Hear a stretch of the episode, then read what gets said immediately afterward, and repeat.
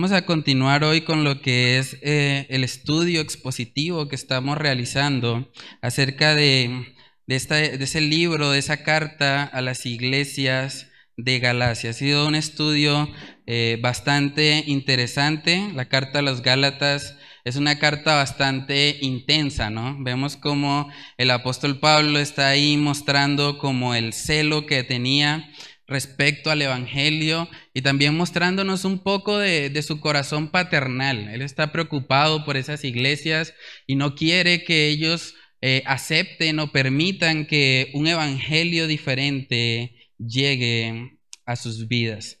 Entonces, hablábamos también hace, hace ocho días con, con la visita de nuestro pastor Aaron Vance. Él nos contaba acerca de que el Evangelio es algo exclusivo. O sea, el Evangelio es uno solo. Si nosotros intentamos modificar el Evangelio de alguna manera, resulta que ya no es el Evangelio. El Evangelio es uno solo, es una realidad que vemos a lo largo de esta carta de Gálatas. Y precisamente hoy vamos a estar viendo cómo ese Evangelio único, ese Evangelio exclusivo, cuando nosotros lo creemos y lo atesoramos en nuestro corazón, eso cambia todo. Eso cambia todo. Lo que decía nuestro hermano Yesí también al, comienzo con el pensamiento de arranque. Realmente cuando estamos en Cristo somos nuevas criaturas. Nuevas criaturas. Y ahora vivimos para Él.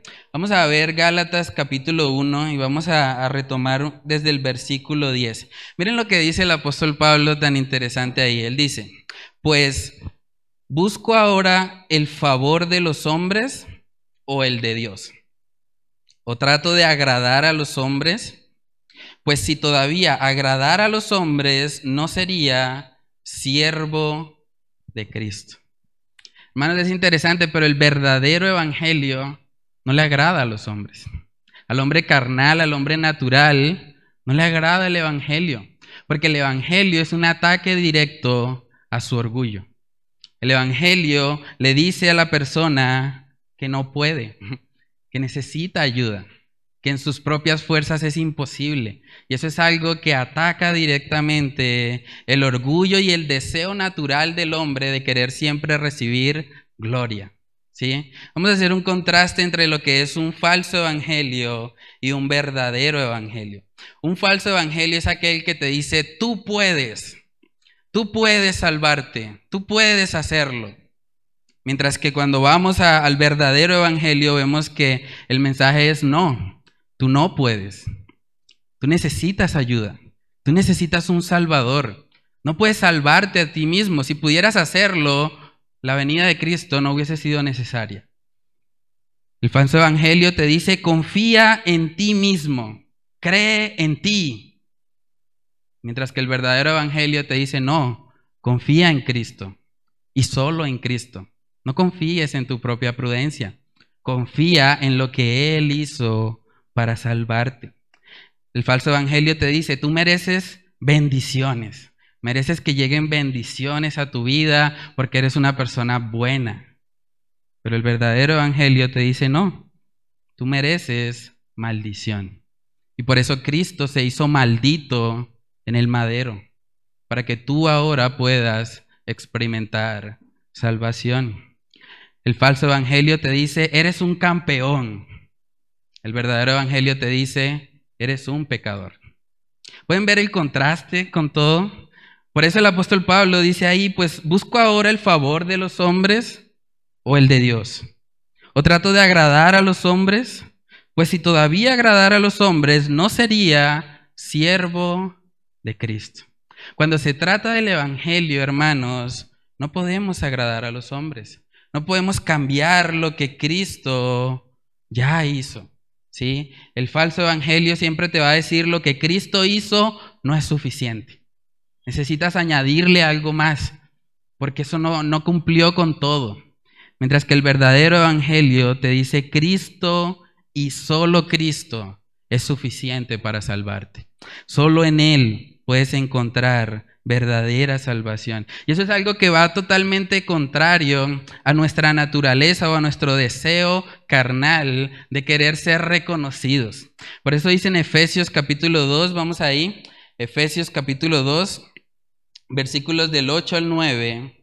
Miren lo que dice luego de hablar de nuestra condición, luego de hablar de cómo el Señor en su gracia o en su misericordia nos amó.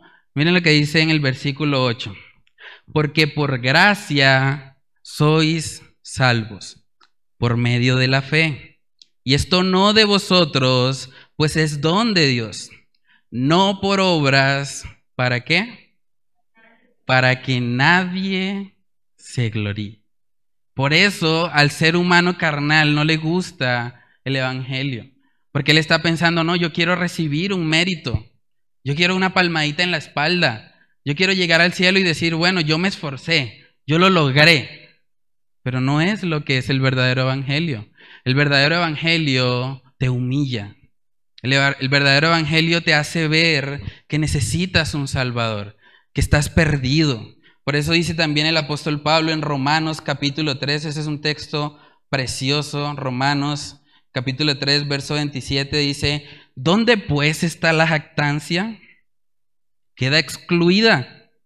¿Por cuál ley? ¿Por la de las obras? No, sino por la ley de la fe. ¿Dónde queda la jactancia? ¿Quién se puede jactar y decir, yo me salvé a mí mismo? Yo lo logré, fue por mi perseverancia, fue porque yo fui mejor, porque yo entendí mejor que otros. Nadie puede hacer eso. No hay jactancia en el Evangelio. Hermanos, el verdadero evangelio es algo que humilla nuestro ser. Nos permite darnos cuenta de nuestra condición y que necesitamos ayuda. Por eso podemos decir que un cristiano orgulloso es una contradicción. Cristiano orgulloso es una contradicción porque el cristiano está reconociendo que es salvo solo por gracia, sin merecerlo. Entonces, si está orgulloso, ¿orgulloso de qué? Si no hizo nada para salvarse. Un cristiano orgulloso es una contradicción de términos. Ahora, cuando nosotros hablamos del Evangelio, debemos también tomar una decisión respecto a cómo vamos a predicar este Evangelio. Al igual que el apóstol Pablo, tenemos que decir, bueno, o agrado a los hombres y les digo lo que ellos quieren escuchar, le digo que son unos campeones, que confían en sí mismos, los motivo o realmente les predico el verdadero evangelio. El evangelio que tal vez hiere, pero que también sana. El evangelio que te humilla, pero que al mismo tiempo te justifica. Necesitamos ir a ese glorioso evangelio. No hay otro mensaje. Si nosotros tratamos de, de, suavizar eso, de adaptarlo o de modificarlo, realmente deja de ser el Evangelio y por lo tanto no tiene el poder para salvar. Tenemos dos opciones, o predicamos el Evangelio tal cual como está escrito en la palabra, o decidimos agradar a los hombres. Que sea la decisión de nosotros la misma que el apóstol Pablo tomó. Él dijo ahí, bueno, si todavía agradara a los hombres, no sería siervo de Cristo. Cuando se trata del Evangelio, hermanos, no podemos negociar nada. El Evangelio es el Evangelio tal cual como está revelado en la Escritura. Y es triste porque hoy en día lo que vemos mucho es como el cumplimiento de lo que está en segunda de Timoteo capítulo 3. Vamos a buscar ese, ese pasaje. Segunda de Timoteo capítulo 3 nos habla mucho acerca de cómo va a ser el carácter de las personas en esos últimos tiempos. Incluso el apóstol Pablo ahí aconseja a Timoteo cómo tratar a este tipo de personas. Según de Timoteo capítulo 3 versículos del 1 al 5 dice ahí, también debes saber esto, que en los postreros días vendrán tiempos peligrosos, porque habrá hombres amadores de sí mismos, avaros, vanagloriosos, soberbios, blasfemos, desobedientes a los padres, ingratos, impíos, sin afecto natural, implacables, calumniadores, intemperantes, crueles, aborrecedores de lo bueno, traidores, impetuosos, infatuados, amores de los deleites más que de Dios. Uno pensaría, esa descripción está terrible. Debe ser alguien del mundo, debe ser alguien que está perdido. Pero miren lo que dice en el verso 5, que tendrán apariencia de piedad, pero negarán la eficacia de ella. A estos evita. Bastante fuerte eso, ¿no? Tendrán apariencia de piedad. O sea, no son las personas del mundo, son personas dentro de las iglesias. Personas que están aparentando piedad, que se muestran como creyentes, pero vieron todos los, toda la lista de pecados que, que menciona ahí. El apóstol Pablo le dice a Timoteo, a estos evita. Justamente este miércoles hablábamos en el Café Madrid sobre la importancia de escoger buenas amistades. Porque cuando nosotros nos rodeamos de personas que nos ayudan en nuestro caminar espiritual, si nos ayudan a crecer, si nos llevan a Cristo, son amistades de bendición, son amistades edificantes. Pero cuando nosotros vemos que hay una persona que se muestra a sí misma como si fuera piadosa, pero que realmente está viviendo de forma totalmente contraria, está negando la eficacia de esa piedad. Dice ahí, a estos evita. Y es interesante porque vamos a ver justamente que el apóstol Pablo era una persona que podía ser catalogado con estas eh, cualidades, pero vamos a ver que a pesar de eso el Señor tuvo misericordia de él, incluso era mucho peor de lo que estamos viendo en segunda de Timoteo capítulo 3. Entonces vamos a nuestro texto base nuevamente, Gálatas capítulo 1, y vamos a mirar del versículo 11 en adelante. Gálatas capítulo 1, en el versículo 11 dice ahí de la siguiente manera, mas os hago saber, hermanos, que el Evangelio anunciado por mí no es según hombre pues yo ni, ni lo recibí ni lo aprendí de hombre alguno, sino por revelación de Jesucristo. Entonces aquí podemos ver que el apóstol Pablo, luego de hablarles de que hay un solo evangelio, de que cualquiera que predique otro evangelio sea anatema, ahora les está diciendo, ese evangelio no nació de mí. Ese evangelio tiene un origen divino.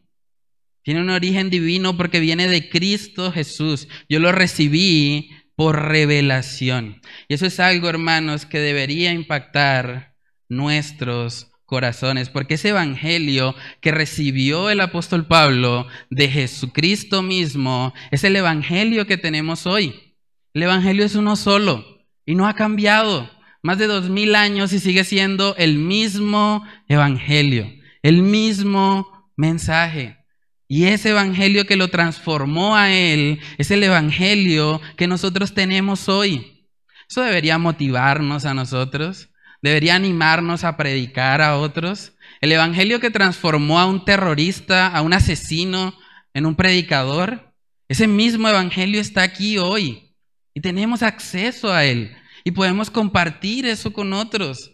Eso realmente debería impactar nuestros corazones. Dice la palabra en 1 Corintios capítulo 2, 1 Corintios capítulo 2, versículos del 4 al 5.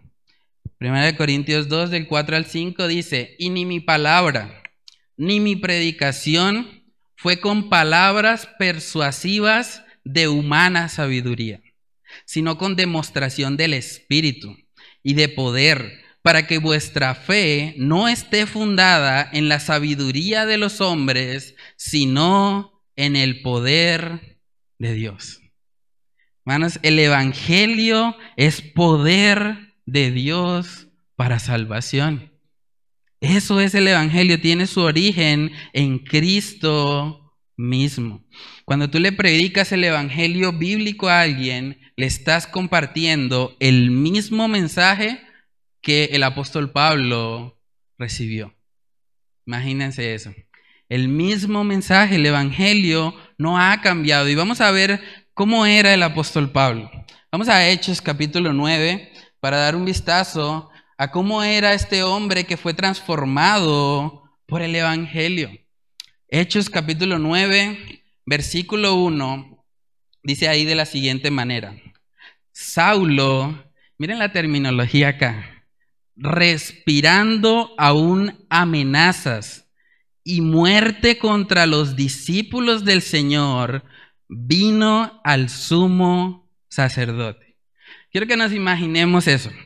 Saulo respirando. O sea, que cuando respiramos nosotros, todo el tiempo, si no respiramos, estamos muertos, ¿cierto?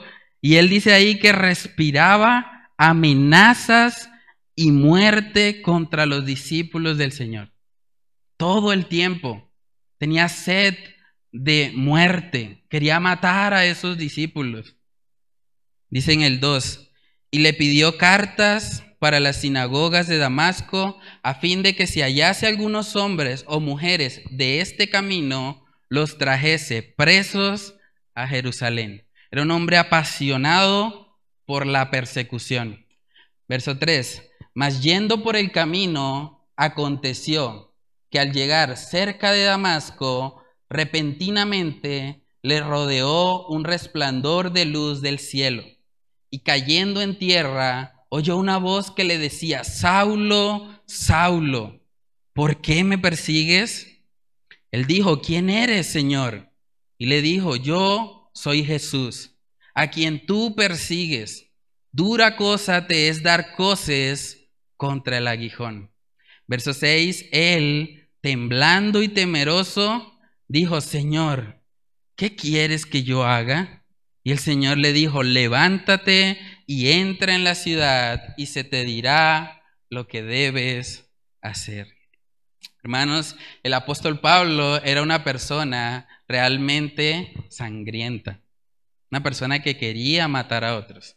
Y usted se preguntará, uy, pero una persona así aparece en la Biblia. una persona así es el que más cartas escribió en el Nuevo Testamento. Así de poderosa es la gracia de nuestro Señor para transformar. Hermanos, lo más impresionante de todo esto es que nosotros tenemos acceso a ese mensaje. Yo creo que eso es algo que de verdad debe, debe impactar nuestra vida. Si el Evangelio que transformó a este hombre asesino, a este hombre que respiraba amenazas y muerte contra los discípulos del Señor, si ese mismo Evangelio lo tenemos hoy acá, en esta palabra, ¿cuánto más no deberíamos ser evangelistas? ¿Cuánto más no deberíamos estar compartiendo con otros? Porque la cura para todos los problemas de este mundo está aquí. Aquí es donde nosotros podemos encontrar la solución al problema más grande del ser humano. Y es el problema del pecado. Vamos a ver que este glorioso evangelio lo vemos reflejado acá en las escrituras. Vamos a 1 Corintios capítulo 15. 1 Corintios capítulo 15 versículos del 1 al 4. Dice ahí, además os declaro, hermanos, ¿qué dice ahí? El Evangelio, ¿cierto? El Evangelio que os he predicado, el cual también recibisteis, en el cual también perseveráis, por el cual, asimismo, si retenéis la palabra que os he predicado, sois salvos, si no, creísteis en vano porque primeramente os he enseñado lo que asimismo recibí, que Cristo murió por nuestros pecados conforme a qué? A las escrituras, y que fue sepultado, y que resucitó al tercer día conforme a qué? A las escrituras. Hermanos, el Evangelio está acá. Lo que transformó al apóstol Pablo está aquí en nuestra mano. Tenemos el privilegio de poder leerlo con libertad. Hay países en el mundo donde no pueden hacer eso, donde hay persecución si ellos abren una Biblia, pero nosotros tenemos ese acceso. Debemos valorarlo, hermanos. Realmente preguntémonos, ¿qué lugar ocupan las escrituras en nuestra vida? Realmente, si alguien observara tu vida desde que te levantas hasta que te duermes, diría que estudiar la Biblia, leer la Biblia es una prioridad. O más bien diría que es como un pasatiempo. No, pues, si me sobra tiempo, leo. Si no, pues, bueno, otro día será. ¿Qué lugar ocupan las escrituras para nosotros? Porque son ellas las que nos muestran este precioso evangelio. Es en las escrituras donde nosotros aprendemos a ser más como Cristo, a reflejar el carácter de Él. Y vamos a ver lo que este glorioso evangelio hizo en la vida del apóstol Pablo. Vamos ahí a Gálatas capítulo 1 y miremos desde el versículo 13. Perdón, versículo 12. Dice, pues yo ni lo recibí, ni lo aprendí de hombre alguno, sino por revelación de Jesucristo. Miren lo que pasó en la vida de él, dice en el 13, porque ya habéis oído acerca de mi conducta en otro tiempo en el judaísmo, que perseguía sobremanera a la iglesia de Dios y la asolaba. Y en el judaísmo aventajaba a muchos de mis contemporáneos en mi nación, siendo mucho más celoso de las tradiciones de mis padres. El apóstol Pablo era alguien que perseguía sobremanera a la iglesia de Dios. Vamos a Hechos capítulo 7 para ver cómo él participó de la muerte del primer mártir que vemos en la iglesia. Hechos capítulo 7, versículo 55. Hechos capítulo 7, verso 55, miren lo que dice ahí. Pero Esteban, lleno del Espíritu Santo, puestos los ojos en el cielo, vio la gloria de Dios y a Jesús que estaba a la diestra de Dios. Y dijo, He aquí veo los cielos abiertos y al Hijo del Hombre que está a la diestra de Dios. Entonces ellos, dando grandes voces, se taparon los oídos y arremetieron a una contra él y echándole fuera de la ciudad, le apedrearon. Y los testigos pusieron sus ropas a los pies de un joven que se llamaba Saulo. Saulo consintiendo la muerte de Esteban. Imagínense eso. Era un hombre realmente cruel. ¿sí? Dice ahí que era un joven cuando eso sucedió. En el verso 59 dice, y apedreaban a Esteban mientras él invocaba y decía, Señor Jesús, recibe mi espíritu. Y puesto de rodillas, clamó a gran voz, Señor, no les tomes en cuenta este pecado. Y habiendo dicho esto, durmió. Dice ahí mismo en Hechos capítulo 8, en el versículo 1 dice, y Saulo consentía en su muerte. En aquel día hubo una gran persecución contra la iglesia que estaba en Jerusalén y todos fueron esparcidos por las tierras de Judea y de Samaria, salvo los apóstoles. Y hombres piadosos llevaron a enterrar a Esteban e hicieron un gran llanto sobre él. Y Saulo asolaba la iglesia y entrando casa por casa, arrastraba a hombres y a mujeres y los entregaba en la cárcel. Vemos a un hombre apasionado por matar cristianos. Un hombre que realmente quería acabar con todos ellos. Que no se dolió incluso al ver cómo Esteban estaba invocando al Señor. Y estaba diciendo, no le tengas en cuenta estos pecados. A pesar de eso, él no se conmovió. Un hombre duro, un hombre realmente sanguinario y cruel. Pero vemos cómo, hermanos, el Evangelio transformó ese corazón de piedra. El Evangelio es lo único que puede traer esperanza para una persona como Saulo. ¿Alguna vez te has puesto a pensar que es muy probable que muchas de las cartas que el apóstol Pablo escribió las recibieran personas a cuyos familiares él había matado?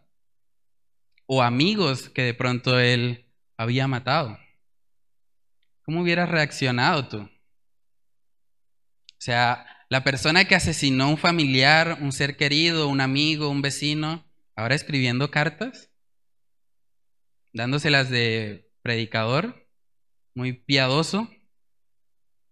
¿Cómo hubiésemos reaccionado?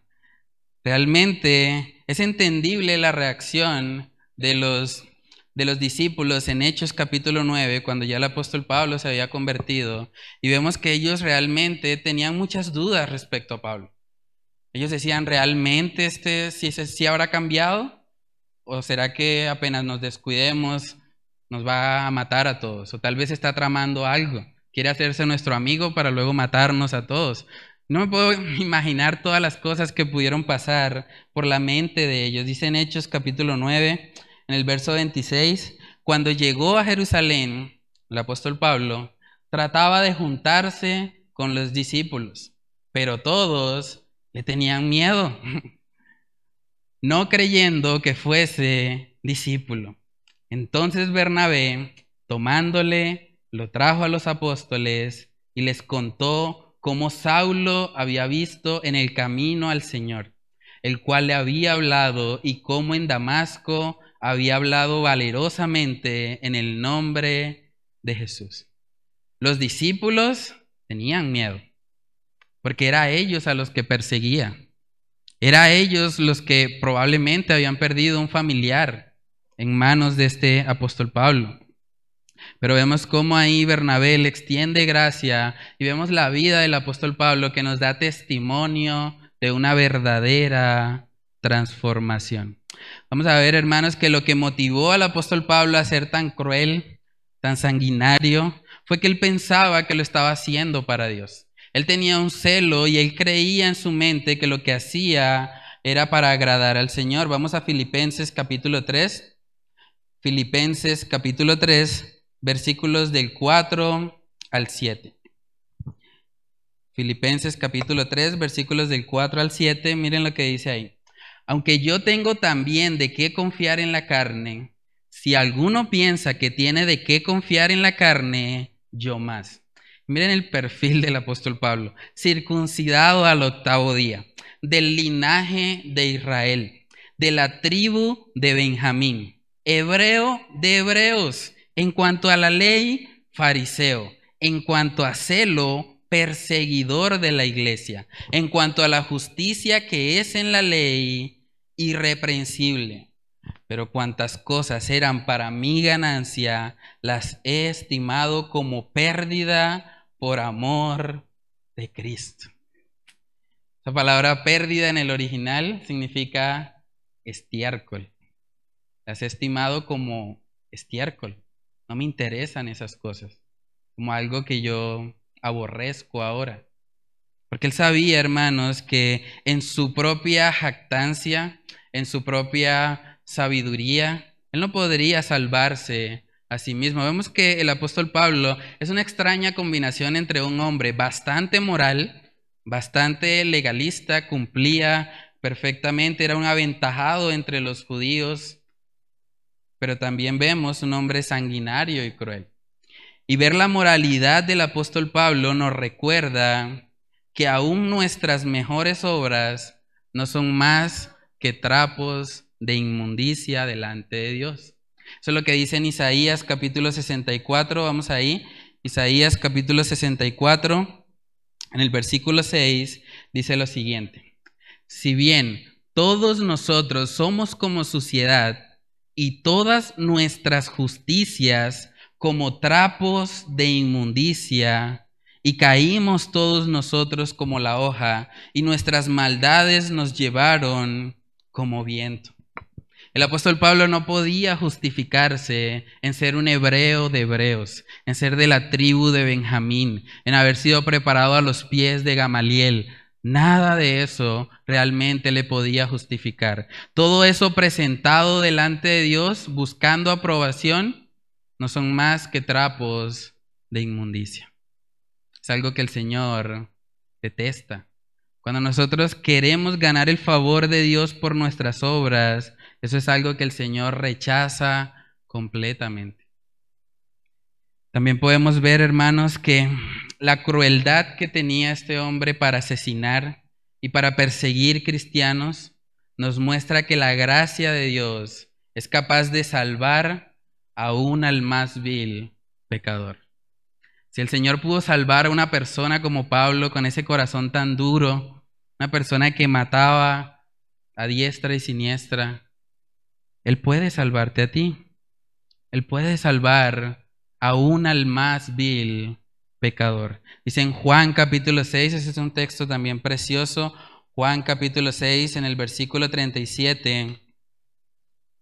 Juan capítulo 6, versículo 37 dice, todo lo que el Padre me da, vendrá a mí, y al que a mí viene, no le echo fuera.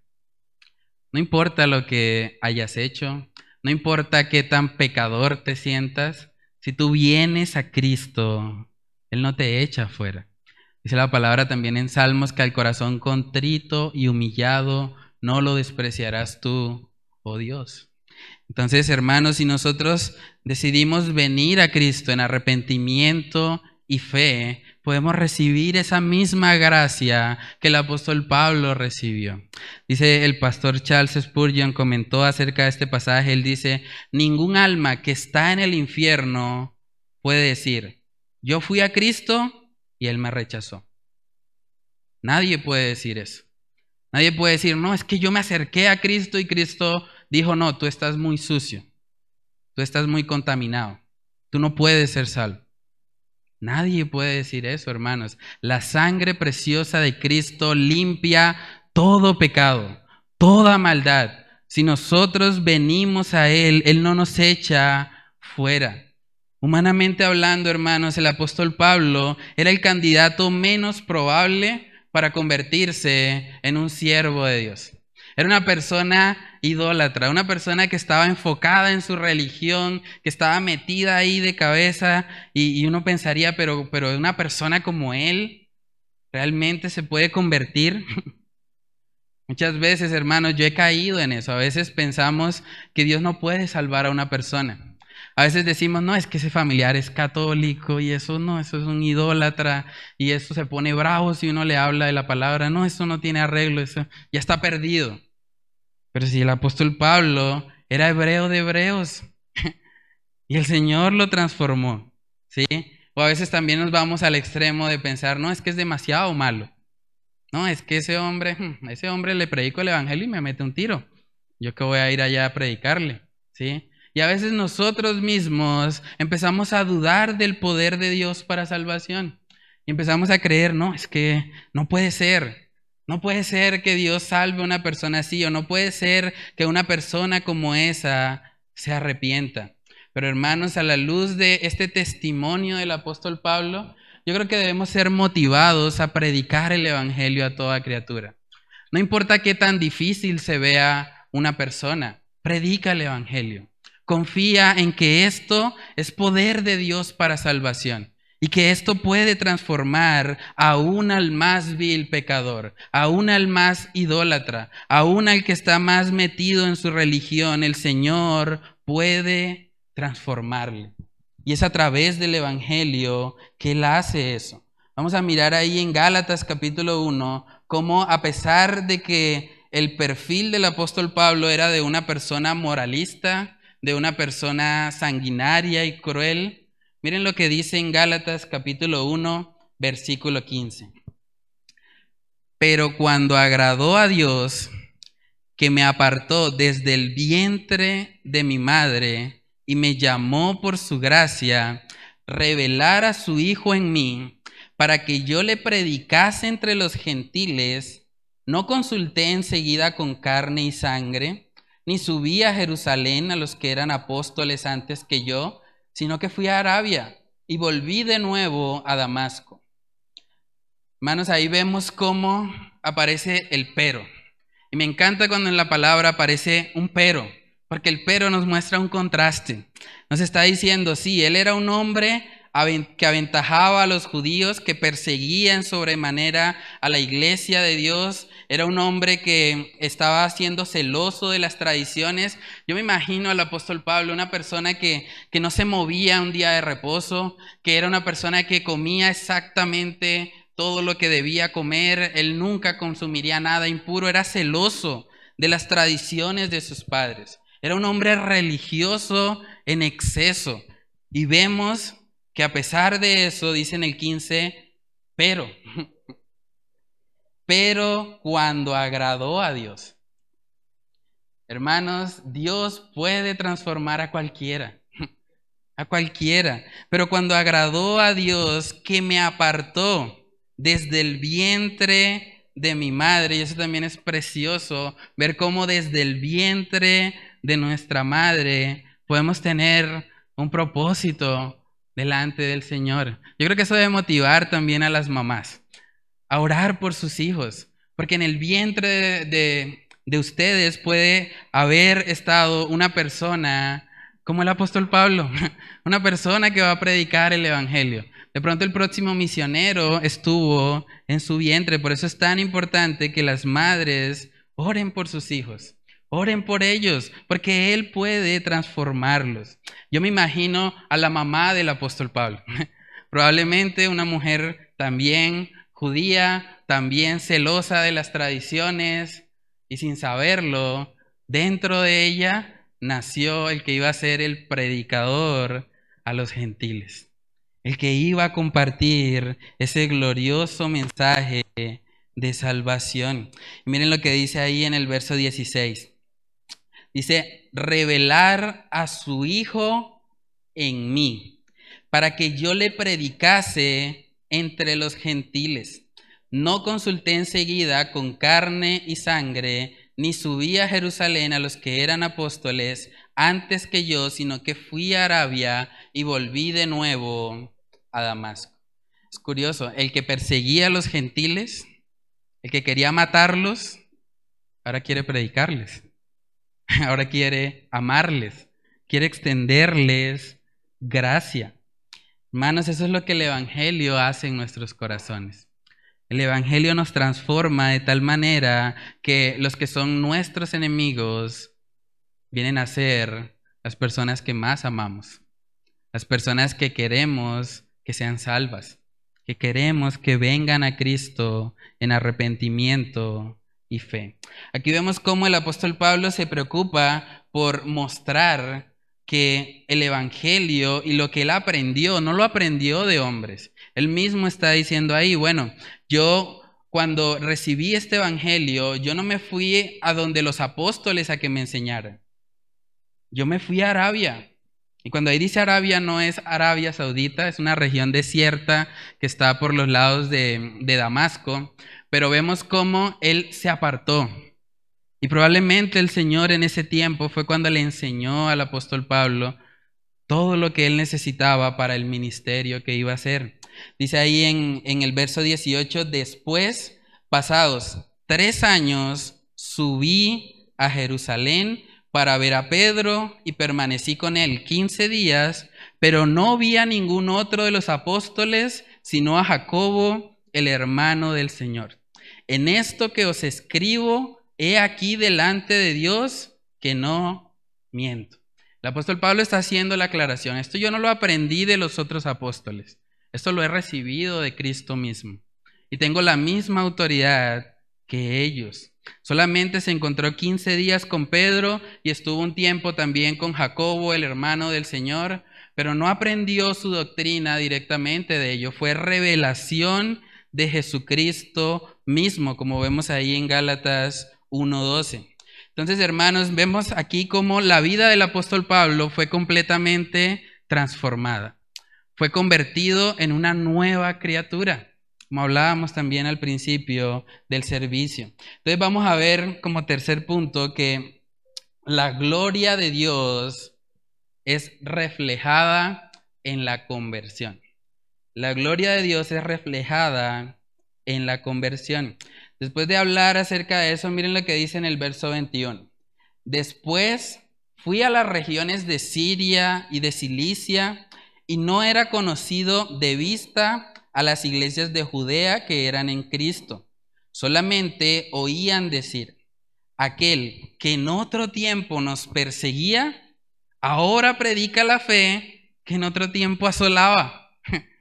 Esta gente no conocía cara a cara al apóstol Pablo, pero decían, aquel, el que perseguía, el que nos mataba, el que siempre estaba buscando la forma de encarcelarnos, ahora predica la fe que en otro tiempo asolaba.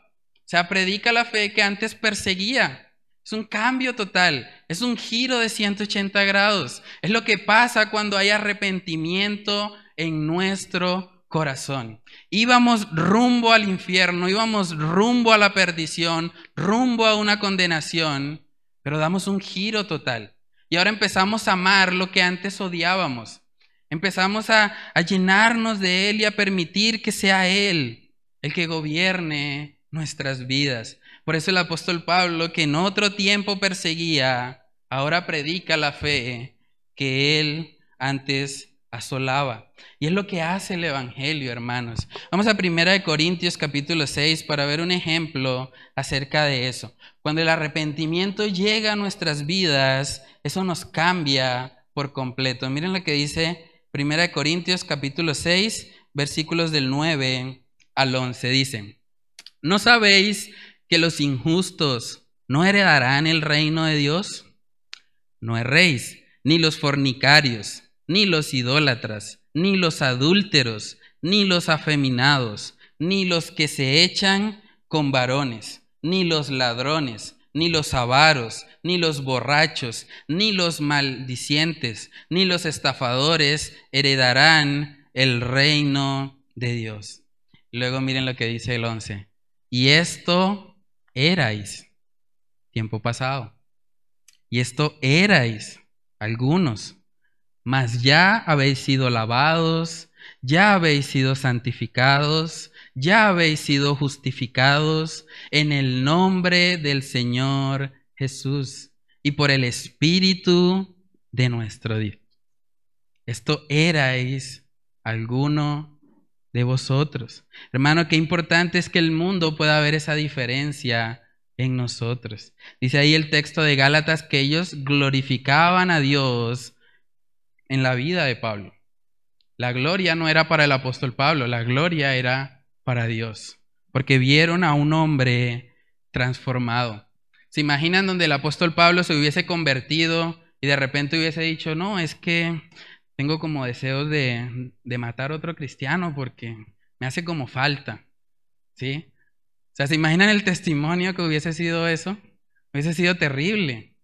Pero el cambio total que él experimentó llevó a que las personas glorificaran a Dios. Así debe ser nuestra vida. Debemos ser transformados y permitir que sea el Evangelio el que nos gobierne. También dice en Efesios capítulo 2, este es otro texto precioso, Efesios capítulo 2, versículos del 1 al 7, nos muestra nuestra condición.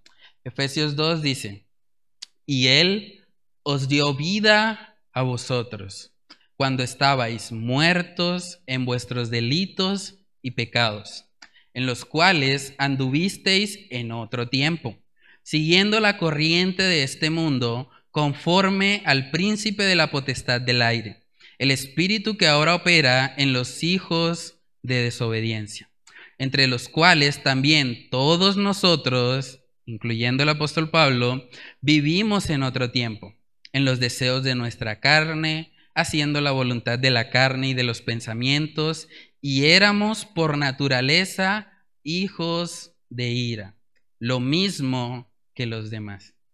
Y me encanta el verso 4 porque otra vez vemos el pero Dios. Pero Dios. Esa es nuestra condición, estamos muertos en nuestros pecados, somos hijos de ira, somos hijos de desobediencia, no merecemos nada, vivimos para nosotros mismos, pero Dios, pero Dios que es rico en misericordia, por su gran amor con que nos amó, aun estando nosotros muertos en pecados, nos dio vida juntamente con Cristo. Por gracia sois salvos, y juntamente con Él nos resucitó, y asimismo nos hizo sentar en los lugares celestiales con Cristo Jesús para mostrar en los siglos venideros las abundantes riquezas de su gracia en su bondad para con nosotros en Cristo Jesús. Hermanos, qué glorioso mensaje. Qué glorioso evangelio que a pesar de que íbamos rumbo a una condenación que no merecíamos nada, Él nos salvó, Él nos amó, por su gran amor con que nos amó, dice el pasaje. Hermanos, eso debe llegar a nuestro corazón, debe realmente conmovernos. El Señor nos ha salvado, Él nos ha extendido esa gracia. ¿Tú lo has experimentado? ¿Has vivido eso? ¿Has experimentado un arrepentimiento genuino en tu vida? ¿Tú puedes decir que hay un antes y un después de conocer a Cristo? ¿Puedes decir eso? Antes erais de esta manera, pero ahora el Señor te ha salvado. Hermanos, si hay alguien acá que no ha entregado su vida a Cristo, hoy es el día de salvación. Hoy es el día en el que usted debe ponerse a cuentas con Él y reconocerle. Reconocerle como el único y suficiente Salvador de su vida. Cuando nosotros hacemos eso, cuando nosotros entregamos nuestra vida por completo a Dios, eso lo cambia todo. Dice la palabra que ahora venimos nosotros a hacer luz, a hacer luz de este mundo. Vamos a Mateo capítulo 5. Mateo capítulo 5, este es un pasaje precioso.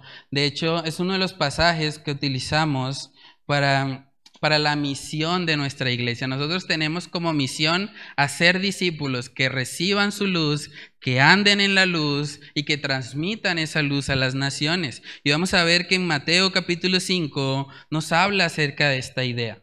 Mateo capítulo 5, versículos del 14 al 16, dice ahí, vosotros sois la luz del mundo. Una ciudad asentada sobre un monte no se puede esconder, ni se enciende una luz y se pone debajo de un almud, sino sobre el candelero, y alumbra a todos los que están en casa. Así alumbre vuestra luz delante de los hombres, para que vean vuestras buenas obras y glorifiquen a quién? A vuestro Padre que está en los cielos. No es para que nos glorifiquen a nosotros, para que digan qué buenos somos nosotros, es para que le glorifiquen a Él. Y por eso el testimonio del apóstol Pablo causó en las personas que ellos glorificaran a Dios, glorificaban a Dios en Él. Hermanos, esa debe ser la pasión de nuestras vidas. Yo no sé qué le apasiona a usted, tal vez usted diría, a mí me apasiona mi trabajo, a mí me apasiona comer, a mí me apasiona el deporte, me apasionan tantas cosas, pero es el Evangelio lo que debería ser nuestra pasión en la vida. Es el Evangelio lo que debería consumir nuestros afectos. Deberíamos estar completamente apasionados con esto, porque es algo que el Señor mismo nos ha encomendado. Como iglesia tenemos una gran comisión. Y esa comisión también fue dada por Cristo mismo. Así como el apóstol Pablo recibió de Cristo el predicar a los gentiles, ahora nosotros como iglesia hemos recibido de Cristo evangelizar a las naciones.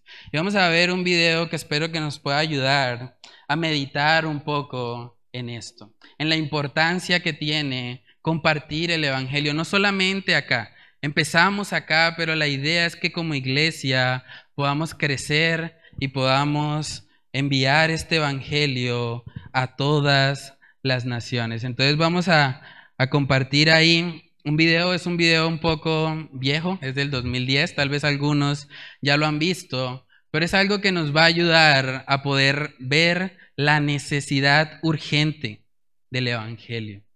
Es una necesidad urgente y apremiante que el Evangelio llegue a toda criatura. Vamos a verlo.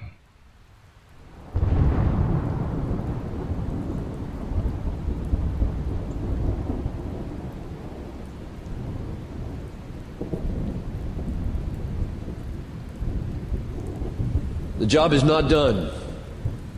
In the world that Christ gave us to do, and the mandate is still binding on us today. That's why we speak of unreached people groups. But the missions is the back-breaking, culture-penetrating, darkness-shattering initial work to penetrate, plant the church, see it flourish, get its own elders, train its own people, evangelize its own networks.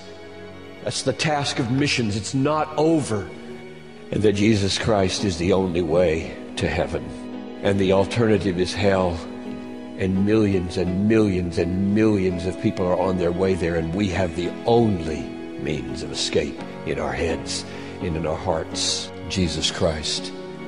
There are many prodigal sons on our city streets they run, searching for shelter.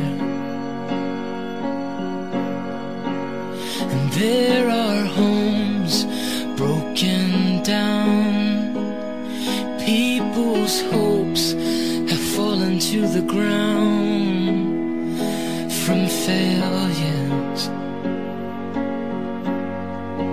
This is an emergency.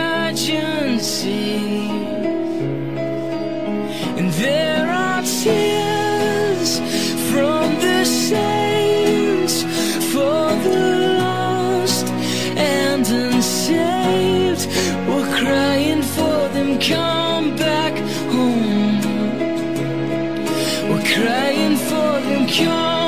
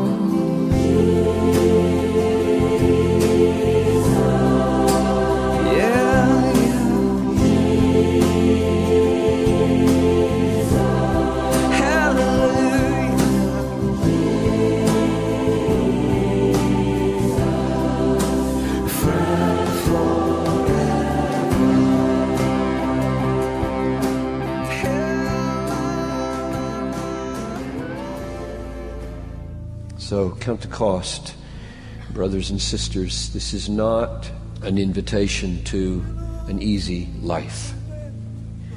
For 2,000 years, thousands and thousands of missionaries, the unnamed, no biographies written about them, just unnamed people of whom the world is not worthy, have counted this cost and put their lives at risk and reached the lost with the only message of salvation.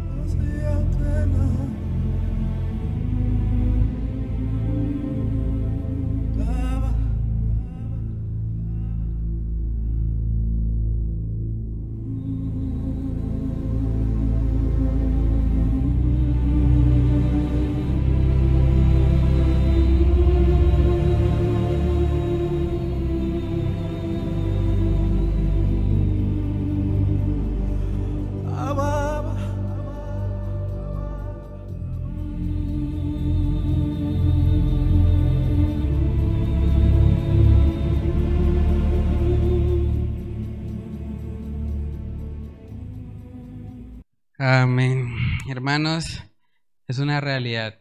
Tenemos casi 7 mil millones de habitantes que necesitan el Evangelio. Decía el pastor Charles Spurgeon que nosotros no fuimos salvos solo para ir al cielo, sino para llevar a otros con nosotros. De verdad que el Señor nos permita no solamente estudiar y aprender acerca de lo que es el verdadero Evangelio, sino llevarlo a otros que Él avive nuestros corazones para eso. El- el evangelismo, las misiones empiezan acá, empiezan en casa, evangelizando a nuestro vecino, a las personas que tenemos a nuestro alrededor. Y así es como poco a poco vamos a ir cumpliendo con ese mandato que el Señor nos ha dado.